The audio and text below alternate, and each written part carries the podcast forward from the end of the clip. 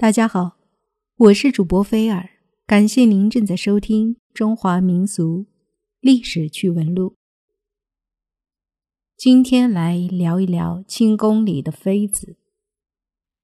咱们都看过很多清宫剧，剧中的妃子都是一等一的绝色美人，但是流传下来的照片可并不是这样，其中的女子大多数都是奇丑无比的。那么这究竟是怎么一回事儿呢？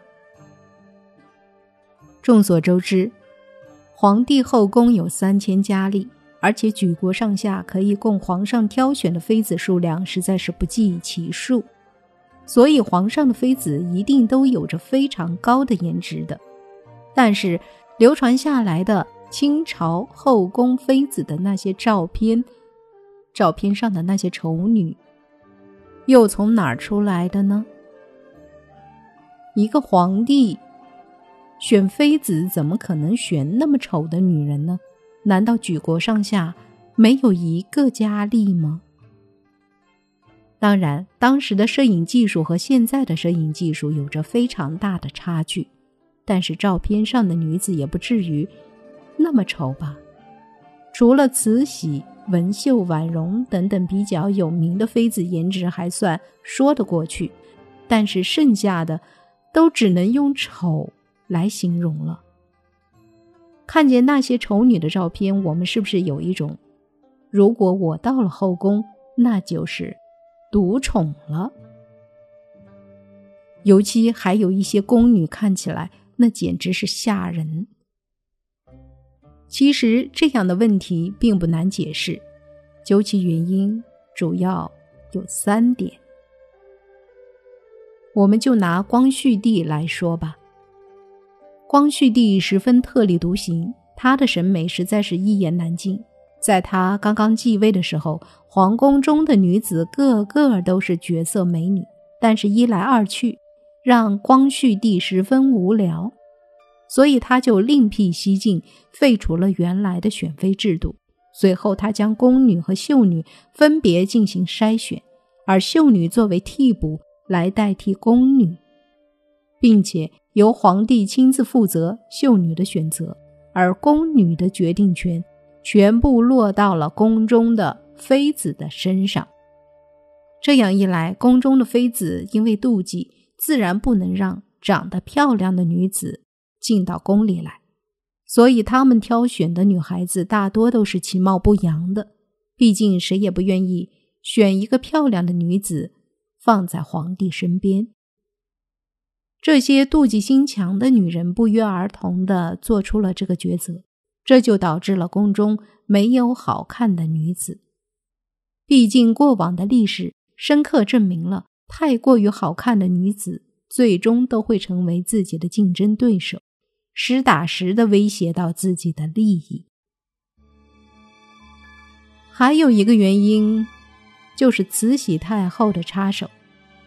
慈禧虽然是我们国家最高的实权统治者，但是她的经历并不好。她在年轻的时候就成了寡妇，所以她难免对一些漂亮女子带着敌意。她选择的标准是能够吃苦耐劳。而不是有多么过人的颜值，这也导致宫中很多女子都是五大三粗的女汉子，让人看起来感受不到女子的阴柔美。其实还有一个重要的原因，导致了后宫中的女子质量大大下降，就是清王朝的一条制度将其约束。在清王朝建立之初，就明确了宫女们。必须是满族女子。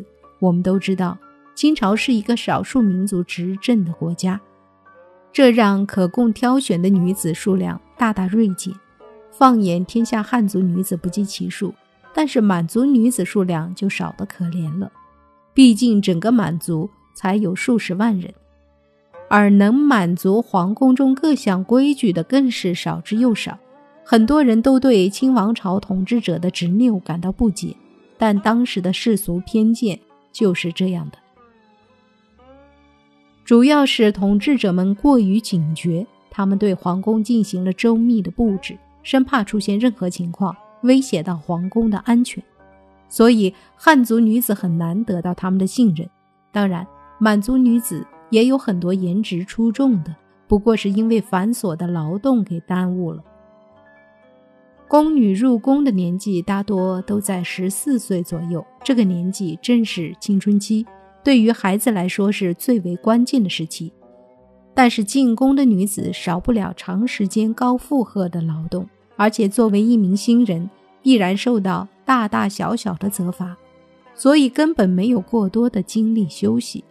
这样长此以往，导致的结果就只能是宫女们面容憔悴，身高偏低。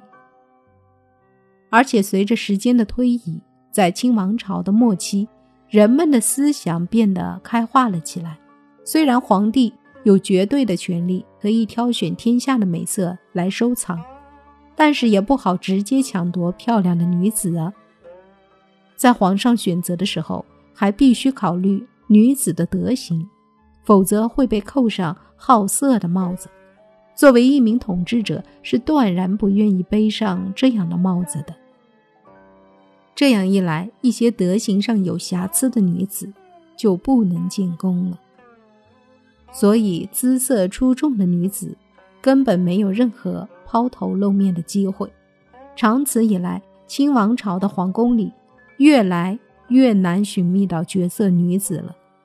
这样直接就导致了同治、光绪、溥仪等皇帝对宫中女子越来越没兴趣，也不去宠幸她们了。所以，他们留下来的后代数量相比康熙、乾隆等人都少了很多，而这也是现今流传的清朝照片上宫女奇丑无比的原因。